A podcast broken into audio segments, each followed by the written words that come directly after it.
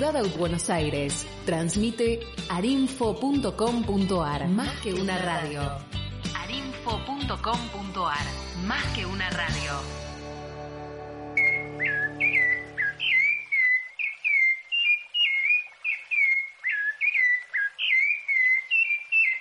Bienvenidos a Jackson en el aire. En esta aventura y coraje, solo hay que cerrar los ojos y echarse a volar. Y cuando el corazón galope fuerte, déjalo salir. No existirá razón que venza la pasión, las ganas de reír. Puedes creer,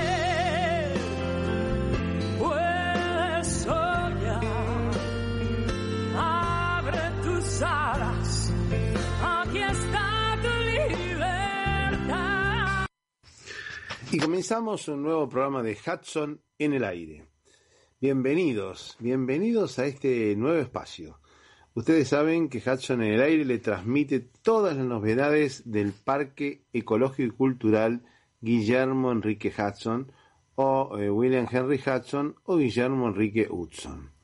El Parque Ecológico es un lugar que tiene unas 54 hectáreas en cuyo centro se encuentra el solar natal donde naciera el naturalista y escritor Guillermo Enrique Hudson allá en 1900 1841. Este solar hoy día forma parte de una reserva, de una reserva natural de usos múltiples, y en el centro se encuentra el museo, el Museo Histórico Provincial, donde naciera el escritor.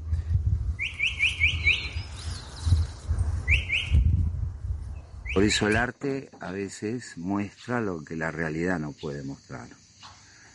Y bueno, eh, en colación con la obra de Hudson, Hudson como artista puede explicar cosas que los científicos no pueden transmitir.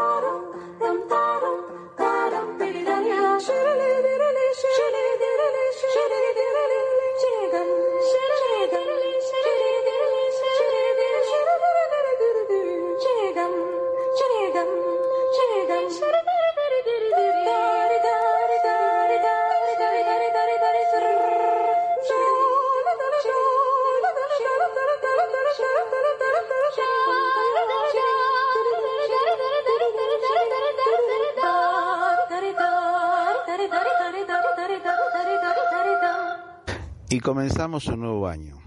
Comenzamos un nuevo año esperando que ustedes estén de vacaciones y quizás tengan más tiempo para escucharnos.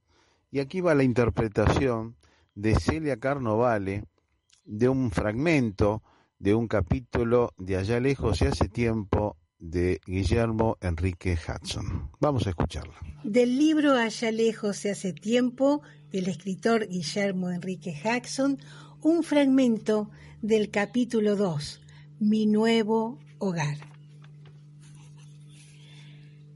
A la mañana siguiente me encontré en un mundo nuevo y desconocido. La casa aparecía a mis ojos infantiles como un edificio inmenso. Tenía una larga fila de cuartos de ladrillo, pisos del mismo material y techo de totora. Las habitaciones que daban al camino estaban destinadas al almacén de compra y venta.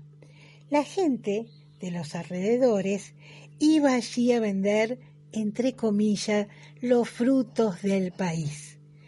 Cueros, lana, cebo en vejigas, bolsas de cerda y quesos típicos de la región. A cambio, podían comprar lo que quisieran. Cuchillos, espuelas, argollas para reos de montar, ropa, yerba y azúcar, tabaco, aceite de castor, sal y pimienta, aceite y vinagre y ciertos muebles y utensilios que pudieran necesitar. Por ejemplo, cacerolas, asadores, sillas de mimbre y ataúdes. No muy lejos de la casa se hallaban las dependencias dedicadas a la cocina, el horno, el tambo, enormes galpones de almacenamiento y pilas de leña que me parecían grandes casas. Esta leña se limitaba a tallos de cardo y de alcaucil que arden como papel. De allí que siendo ese el único combustible y teniendo esta característica, fuera indispensable recoger inmensas cantidades para suplir las necesidades de un establecimiento de tan grandes dimensiones. Los dos más chicos quedamos al cuidado de un inteligente criollito de unos nueve o diez años de edad. Se le había encargado mantenernos entretenidos y alejados del lugar donde los mayores se ocupaban de sus diarias tareas. El primer sitio al que nos llevó fue al galpón grande. La puerta estaba abierta y en ese momento se hallaba vacío. Me pareció el lugar más grande que había visto en mi vida. No sé exactamente qué dimensiones podía tener, pero me causó la misma impresión que Olimpia, el Agricultura Hall o el Crystal Palace dan a un niño londinense. Tan pronto como estuvimos dentro, nos enfrentamos sorprendidos a un espectáculo extraño y escalofriante. Acurrucado en el suelo había un hombre. Le habían atado las manos adelante por las muñecas y sujeto el cuerpo con lonjas de cuero crudo a un grueso poste que sostenía la viga central del techo. Era apenas un muchacho, no tendría más de veinte años. Una renegrida cabellera enmarcaba su rostro cretino, delicado y pálido. Su mirada permanecía clavada en el suelo, no le prestó atención alguna el hecho de que estuviéramos allí parados, observándolo perplejos. Nos pareció que sufría, que estaba enfermo. Retrocedí atemorizado hasta la puerta y le pregunté a nuestro guía por qué se hallaba así ese hombre. El chiquitín se mostró bastante complacido por el efecto que la escena nos había causado y respondió que se trataba de un asesino. Había cometido un crimen y lo habían capturado la noche anterior.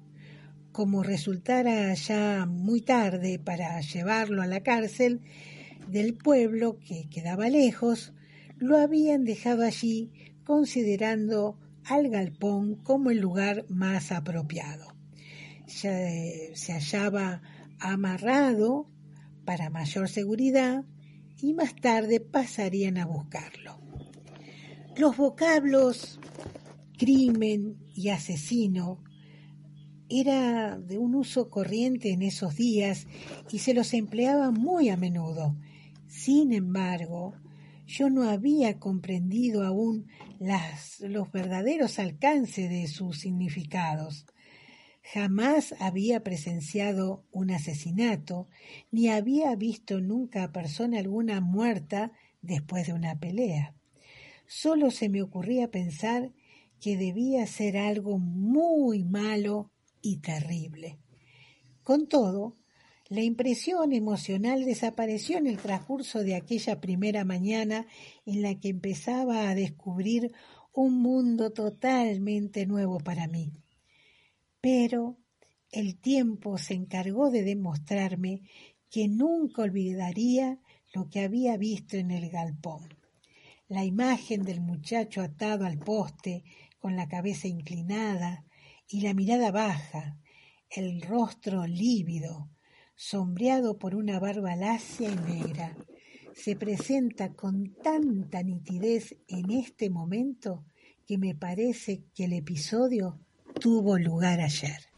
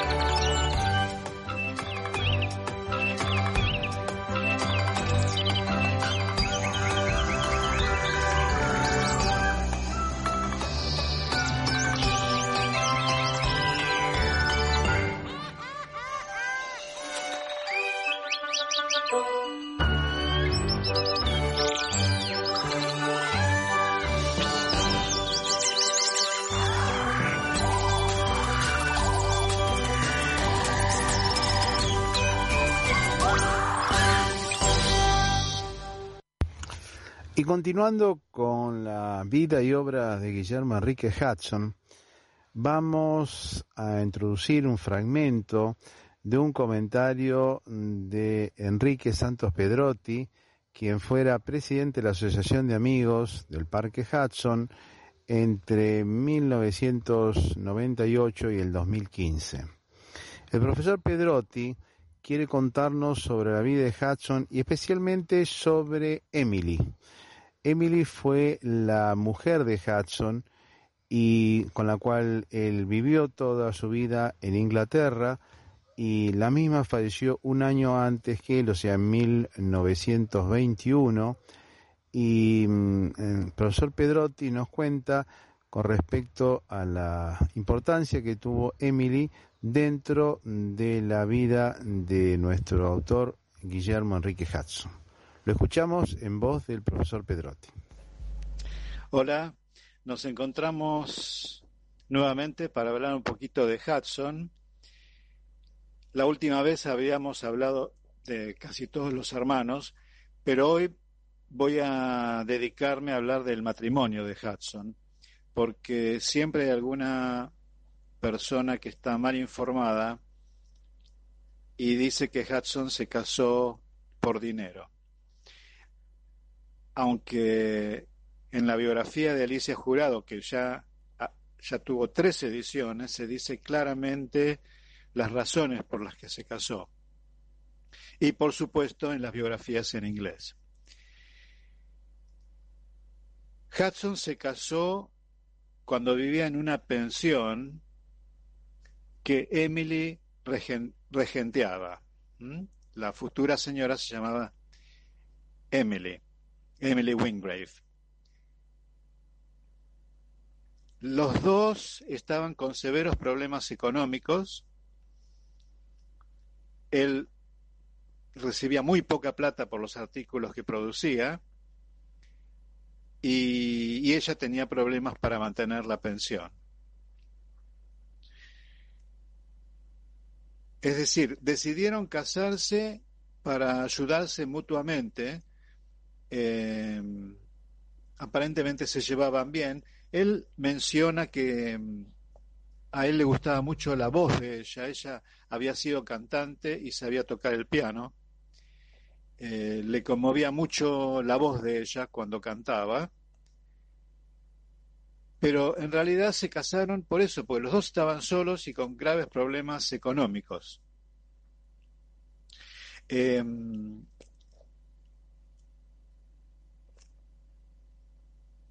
luego ella, en el año 1888, es decir, varios años después del casamiento, ella hereda una casa de tres plantas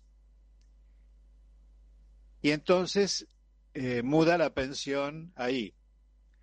Ahora, el hecho de que herede una casa en Londres no significa que era millonaria, porque la casa estaba severamente hipotecada. Es decir, que le quedaba muy poca plata después de pagar eh, las cuotas al banco, le quedaba muy poca plata para la supervivencia. Y, por supuesto, se ayudaba con lo que eh, Hudson recibía por sus escritos.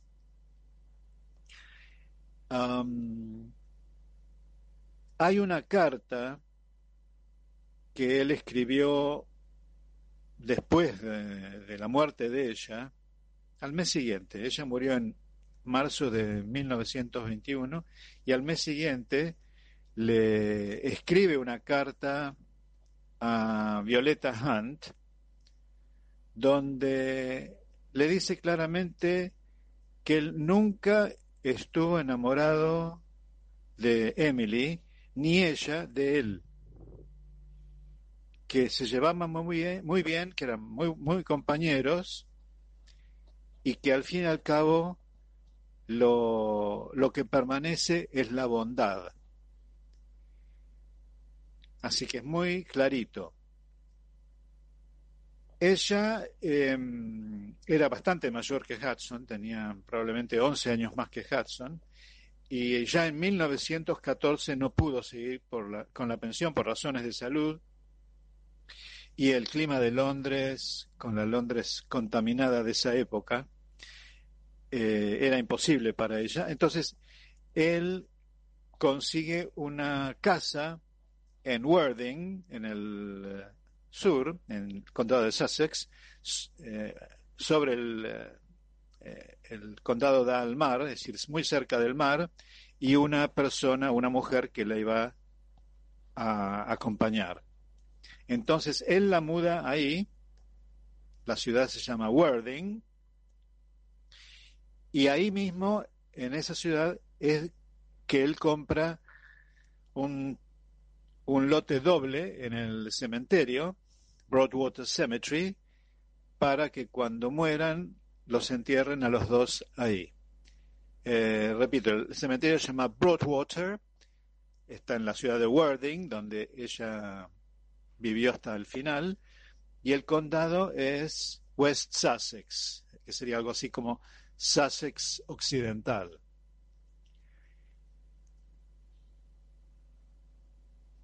Ella muere entonces en abril del 21 y enseguida él empieza a organizarse para su propia muerte, ya que eh, no sé si un poco por depresión y otro poco porque su salud estaba mal, eh, ya enseguida empieza a hacer testamento y, y es ahí donde él ordena que todos los papeles que se encuentren cuando él muera sean incinerados, hasta dice hasta el más mínimo trozo de papel. Él no quería que quedara ningún manuscrito de él y mucho menos eh, cartas eh, dirigidas a él. Por eso hay tan pocos, tan pocas cartas de la gente que se escribía con Hudson.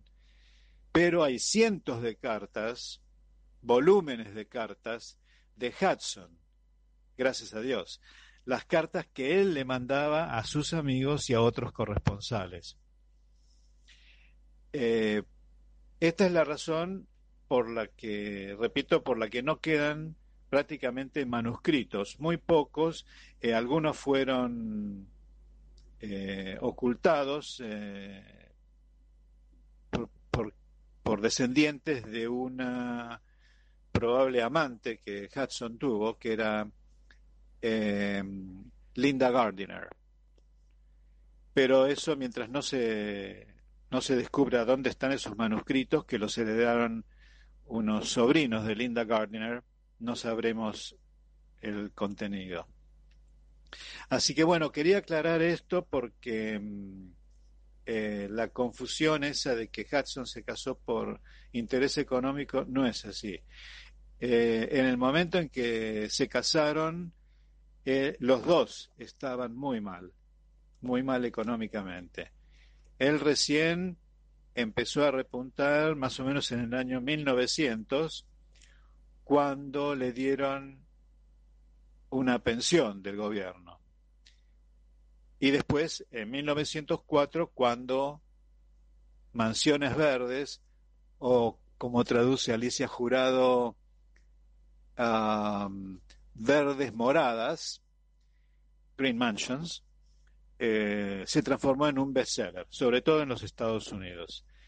Ahí ya no tuvo más dificultades económicas y podía moverse libremente y tenerla muy bien a Emily en su casita cerca del mar. Bueno, la próxima vez les prometo que vamos a continuar hablando de sus hermanos, los dos, especialmente los dos hermanos menores de los cuales no dije casi nada. Muy bien, mucha suerte.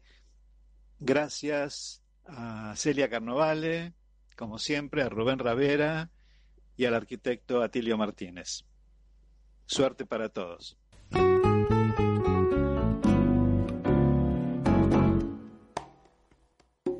Si caía la luna sobre tus pechos, eran dos azucenas que temblorosas me latigan a besos aquí en la boca. Besos que nunca he dado porque quería. Para cuando seas mía, tener guardados. Besos que nunca he dado porque quería. Para cuando seas mía, tener guardados. Tuve un sueño esa noche que me miraron tus ojos de violetas atardecidas. Soñé que me quedaba al verte sin vida. Sin vida me quedaba, pero por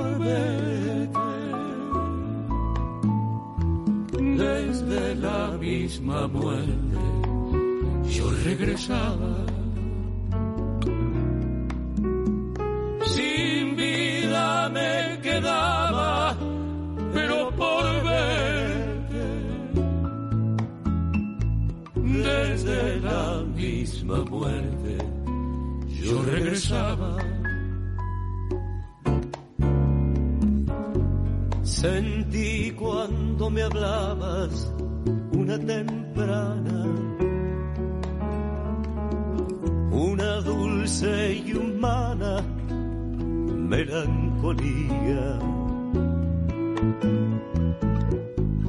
mi corazón primerizo como la tía.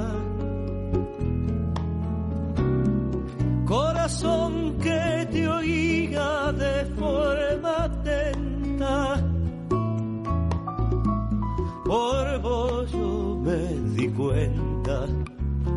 lo tenía. Corazón que te oía de forma atenta.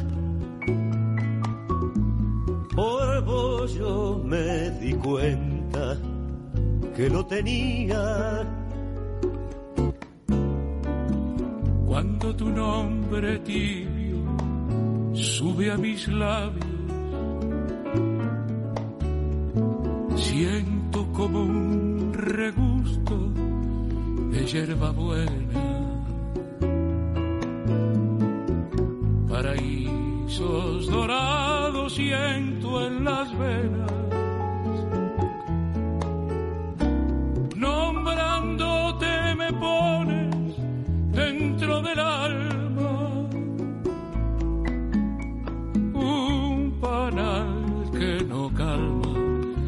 aguijones. Nombrándote me pones dentro del alma un panal que no calma sus aguijones. No tuviste razones para quererme. Es dura la coyunta que ata mis penas. Además, yo no tengo más que poemas.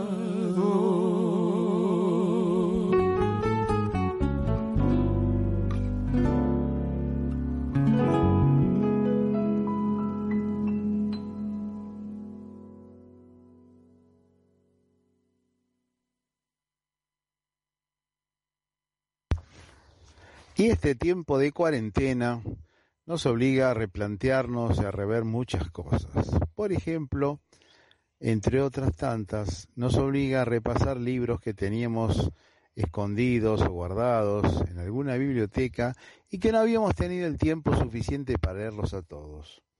Acá yo en mis manos tengo un libro de allá lejos y hace tiempo de la editorial Quevedo, cuyo representante es eh, justamente Omar Quiroga, y que tiene una traducción de unas 62 cartas de la correspondencia entre Guillermo Enrique Hudson y Roberto Bontín Cunningham Graham. Esto fue traducido por Ignacio Corvarrubias. Corvarrubias. Y entonces pensé que sería bueno leer algunos párrafos. Este es un fragmento de la carta enviada por Guillermo Enrique Jackson a su entrañable amigo Graham Cunningham Graham, en el cual demuestra su preferencia por el campo a la ciudad y su vida naturalista. Dice así, dejando de lado el aspecto fisiológico y patológico del asunto, ha sido desde hace mucho, muchísimo tiempo mi devoto deseo el escapar de esa perniciosa atmósfera.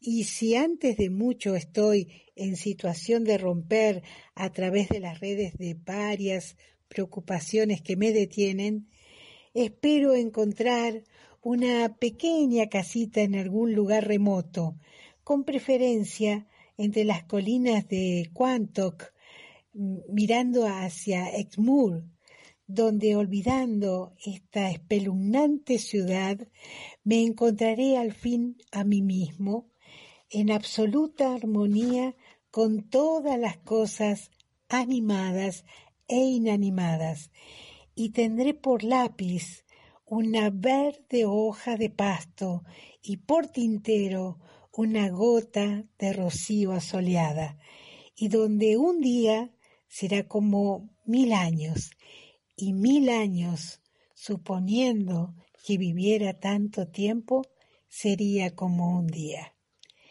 Recuerdo cuando cambiábamos cartas la última vez que me encontraba en Bielu, pasando una buena parte de mi tiempo en la agradable contemplación de las víboras en esos amplios y salvajes matorrales.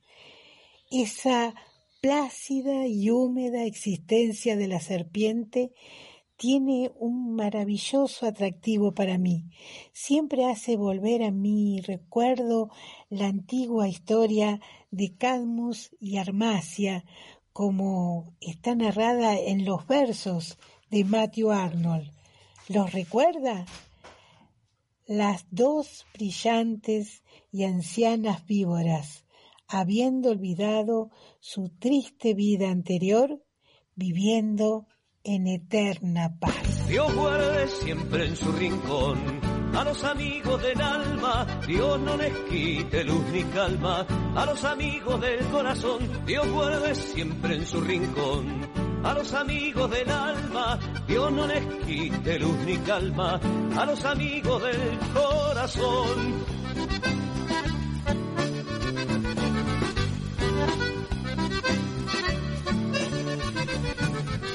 Habrá gurises alrededor, habrá noticias sobre el campeón. Cuando te vuelva a ver, habrá memorias de aquel barrial, habrá reírnos hasta llorar. Cuando te vuelva a ver, habrá canciones y canciones sin parar, habrá lo que he guardado para cuando te vuelva a ver. Dios guarde siempre en su rincón a los amigos del alma, Dios no les quite luz ni calma, a los amigos del corazón, Dios guarde siempre en su rincón. A los amigos del alma, Dios no les quite luz ni calma, a los amigos del corazón.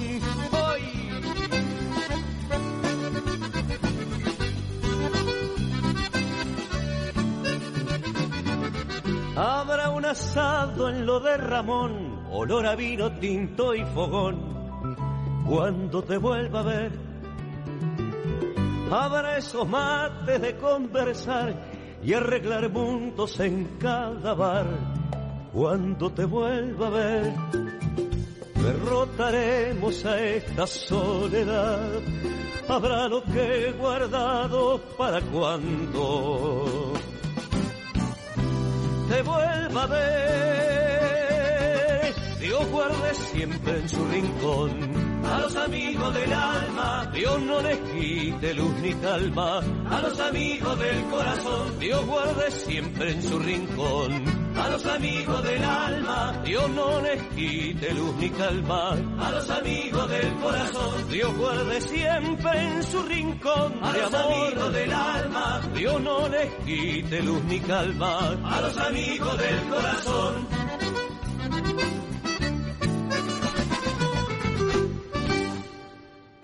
Tenemos que agradecer a los amigos hudsonianos que siempre nos alientan, nos hacen saber que están del otro lado, que están con nosotros escuchándonos. Un saludo especial para ellos. Empezamos con Merizam Pérez del grupo Scout Guillermo Enrique Hudson y su grupo Manada, Humberto Shinsato de la colectividad japonesa y la colaboración de Mercedes Rodríguez y Celia Carnovale, también de Angelita Arocha que nos mantiene y nos escucha constantemente. Marcelo Montenegro, Susana García Vera, Jorge Orlando López, Silvia Barci desde la banda oriental, María Susana García Coni de Posadas, Estela Sazarino, Ricky Merlín, Juan Carlos del Pup, Winnie Winnie Martínez, el licenciado Carlos Fernández Balboa, que siempre nos colabora y nos aporta con su capacidad de museólogo. María Virginia de Matei, Adrián Mateusi, Alejandro Arias, Daniela Costa, el artista plástico hudsoniano. Sofía Mariana Ayala. Oscar Alberto Echande, Fernando Hasfield. Y otros oyentes que no tenemos los nombres porque no los etiquetan en el Face, pero siguen nuestra trayectoria. También, también queremos aprovechar para saludar a nuestra operadora, Jordana. Jordana, fiel en los controles, nosotros les mandamos los audios grabados desde casa, porque nos quedamos en casa, y ella firme en los controles en la operación técnica. Muchas gracias a todos ellos.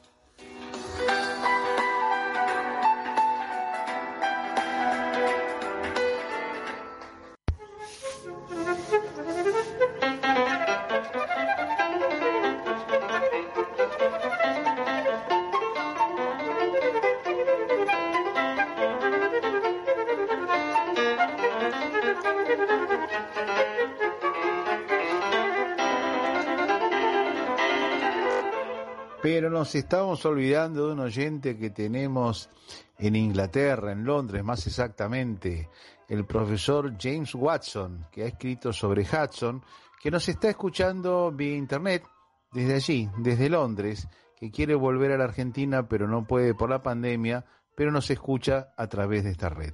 Muchas gracias y le mandamos un gran saludo desde aquí, desde Buenos Aires.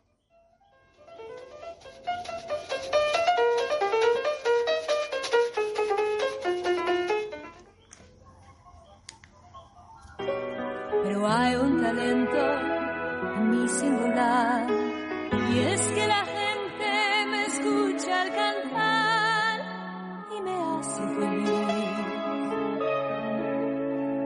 Por curiosa lo puedo anunciar.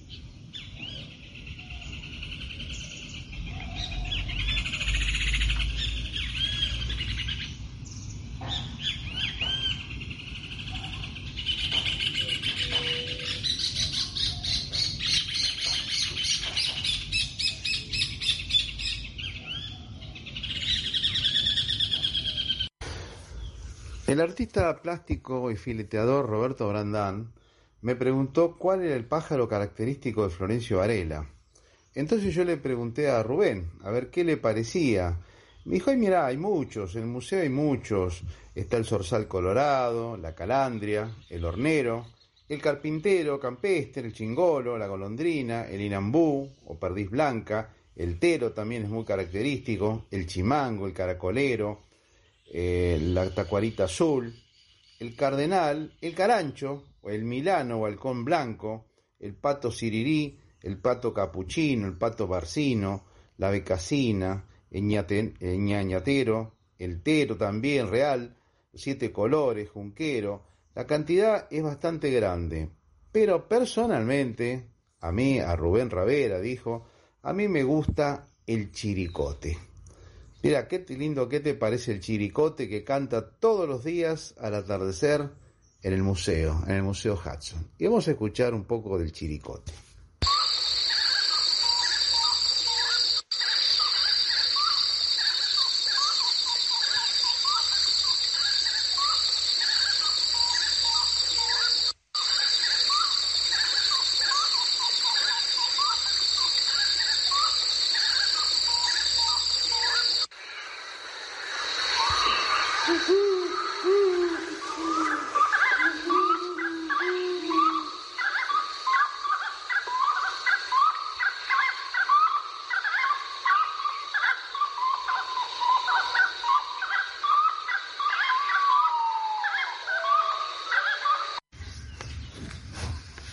Coloración del chiricote es la siguiente. La cabeza y el cuello son grises. La parte del pecho es color rufo, que es un marrón eh, rojizo. Y la parte ventral, la parte más baja, es completamente negra. Su cola también es negra. Y esta cola, que es una cola corta, la, la menea constantemente. Después tiene el pico amarillo verdoso. Tanto el ojo como las patas son rojizos o rosáceos, un color muy intenso. Es una especie que camina muy sigilosamente entre la vegetación sin hacer casi ningún ruido mientras busca su alimento en el suelo.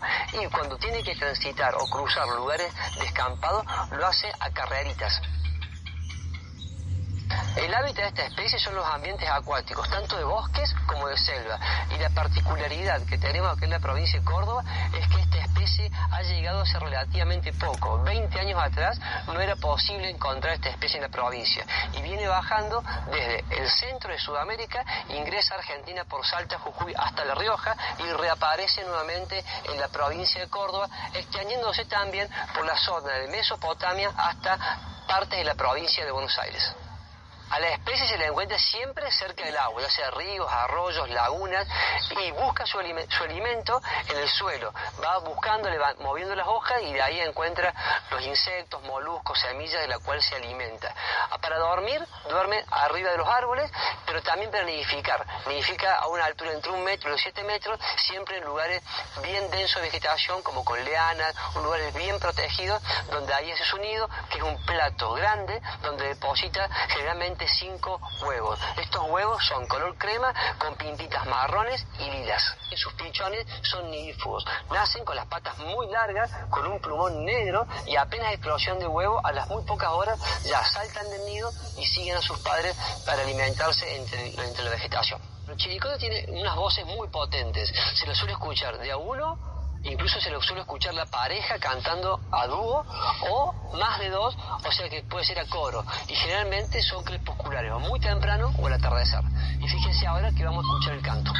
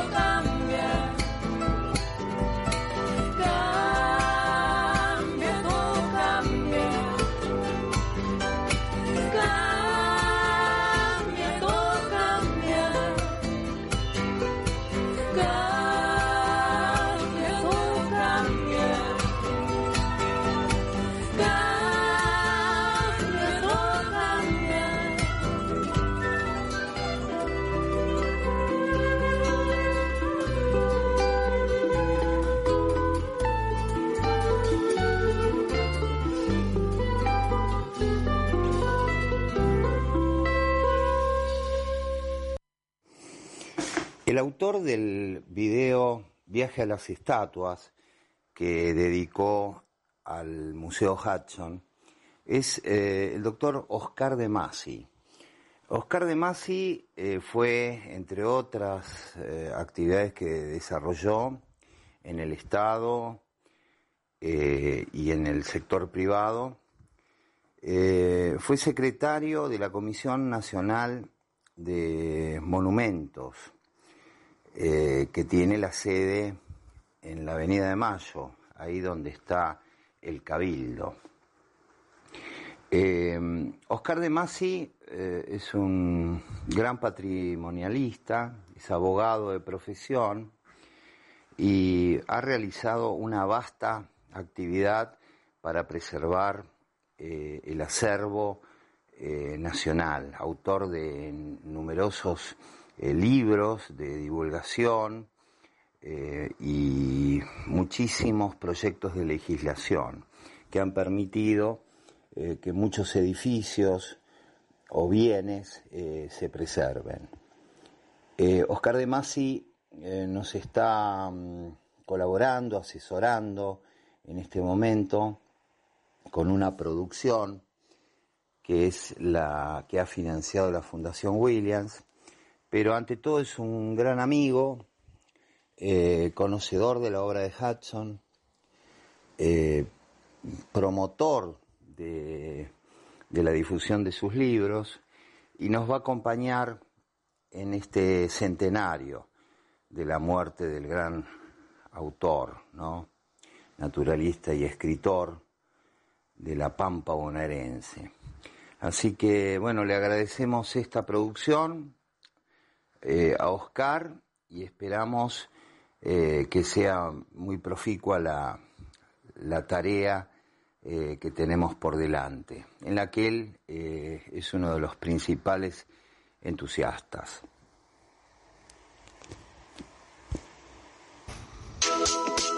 Y mi viaje a las estatuas me condujo al partido de Florencio Varela, este campo cuyo topónimo tradicional es los 25 ombúes. Nada menos estoy en la casa natal, el rancho natal de ese gran escritor argentino, británico, anglo-argentino, como lo quiera llamar, Guillermo Enrique Hudson, el autor de Mansiones Verdes, el autor de La Tierra Purpúrea, Días de Ocio en la Patagonia, Las Aves del Plata. Y esto que ves es la materialidad vivente rodeada de la poética del paisaje pampeano. El rancho natal en pie, donde nació y vivió parte de su vida Guillermo Enrique Hudson.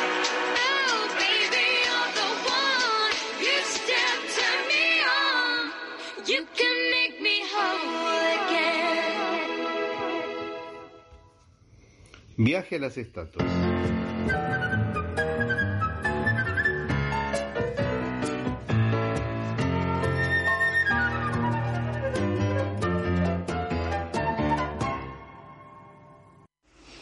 Bueno, eh, ya dos eh, fines de semana de apertura. Estamos abriendo sábados y domingos de 12 a 18. Eh, ha asistido público, ha venido algún grupo, siempre manteniendo distancia social, nosotros cumpliendo con el protocolo, que es tener alcohol, medir la temperatura al ingresar a algún edificio, eh, las eh, alfombras a la entrada y a la salida, eh, con, digamos, líquidos satinizantes, en fin, tratando de que nadie se contagie y teniendo en cuenta que es un lugar al aire libre, eh, en su mayoría las visitas eh, son caminatas en el exterior, así que no hay tanto peligro, eh, consideramos nosotros. Así que hasta nuevo aviso vamos a mantener este horario. los invitamos a, que nos visiten. No, no es necesario pedir turno ni nada por el estilo. Es por el ingreso por orden de llegada y el parque afortunadamente es muy, muy grande para que se pueda albergar este público regularmente distribuido en todo su eh, espacio, en toda su superficie, ¿no? El bosque, eh, los pastizales, la zona de los humedales, el arroyo, en fin. Bueno, presentes en, en el verano. Y ya estuvieron en el Parque Hudson Ezequiel Negro, que es el productor artístico de la serie El Mundo de Mateo, prometiendo que van a grabar a partir del 2 de febrero esta serie, la segunda versión de esta serie El Mundo de Mateo, eh, el director Mariano Haunter y el productor artístico Ezequiel Negro. La productora Idealismo, Contenidos y Cuarzo. Toda gente de Florencio Varela. Los esperamos. Y aquí tenemos la voz de Ezequiel Negro. Atilio, ¿cómo estás? Bueno, espero que muy bien. Eh, te cuento que estuvimos en el Parque Hudson y la verdad nos pareció increíble, muy lindo todas las instalaciones, eh, todo lo que es el, el, parque en sí, las distintas eh, variedades de, árboles, de vegetación, nos estuvieron acompañando, estuvo Marcelo con nosotros, Rubén y toda la gente de ahí del, parque. Así que nada, una muy linda sensación nos llevamos. Eh, nosotros vamos a estar grabando el día 2 de febrero eh, la serie El Mundo de Mateo, la temporada 2, eh, que se va a emitir luego por Cablevisión Flow. es la segunda temporada de una serie policial que, que bueno, que tuvo mucho éxito en, la, en, su primera temporada y bueno, por eso pudimos también avanzar en, en la segunda con grandes actores como Fernán Mirás, Luciano Cáceres, Martina Guzmán, Renato Cuatordio, Boyolmi, Federico Delía. Así que bueno, estamos muy contentos de, de poder filmar en el Parque Hudson. Eh, como te digo, es el 2 de febrero. Vamos a estar ahí durante el día grabando tanto en, en la locación del parque como también en alguna de las instalaciones eh, internas. Así, así podemos cumplimentar todas las escenas que tenemos que, que trabajar. Así que bueno, muy contentos por, por todo y por, por todo el trato que nos dieron. Y esto ha sido todo por hoy. Nos despedimos hasta la próxima semana. Quien les habla, Atilio Alfredo Martínez, esperará encontrarlos el próximo jueves a la misma hora y en el mismo lugar. Chao, hasta la próxima.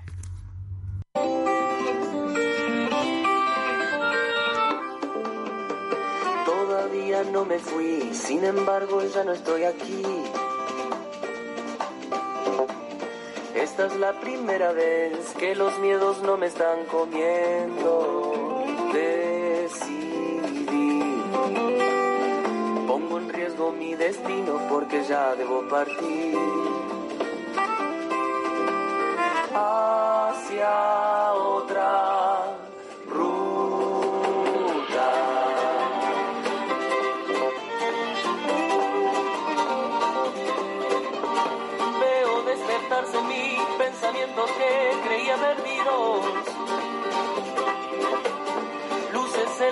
árboles, adelante me espera el camino. Me llevo los impulsos que fundieron los colores de mi voz. Chao,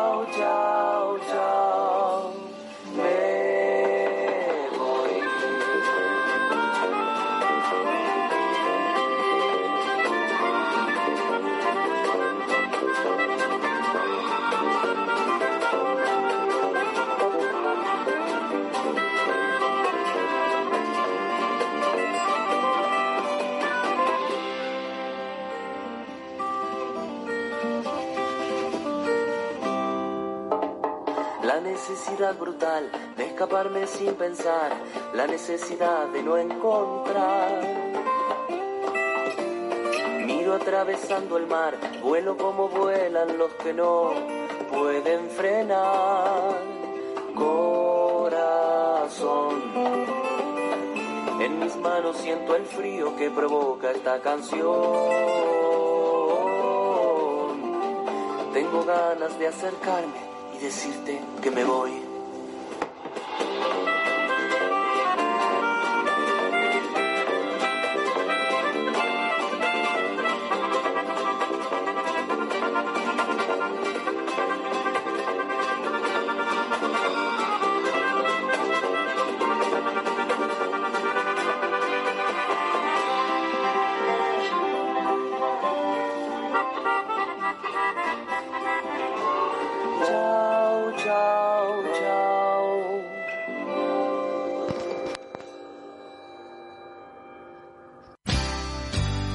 Ciudad autónoma de Buenos Aires, transmite arinfo.com.ar. Más que una radio. arinfo.com.ar. Más que una radio.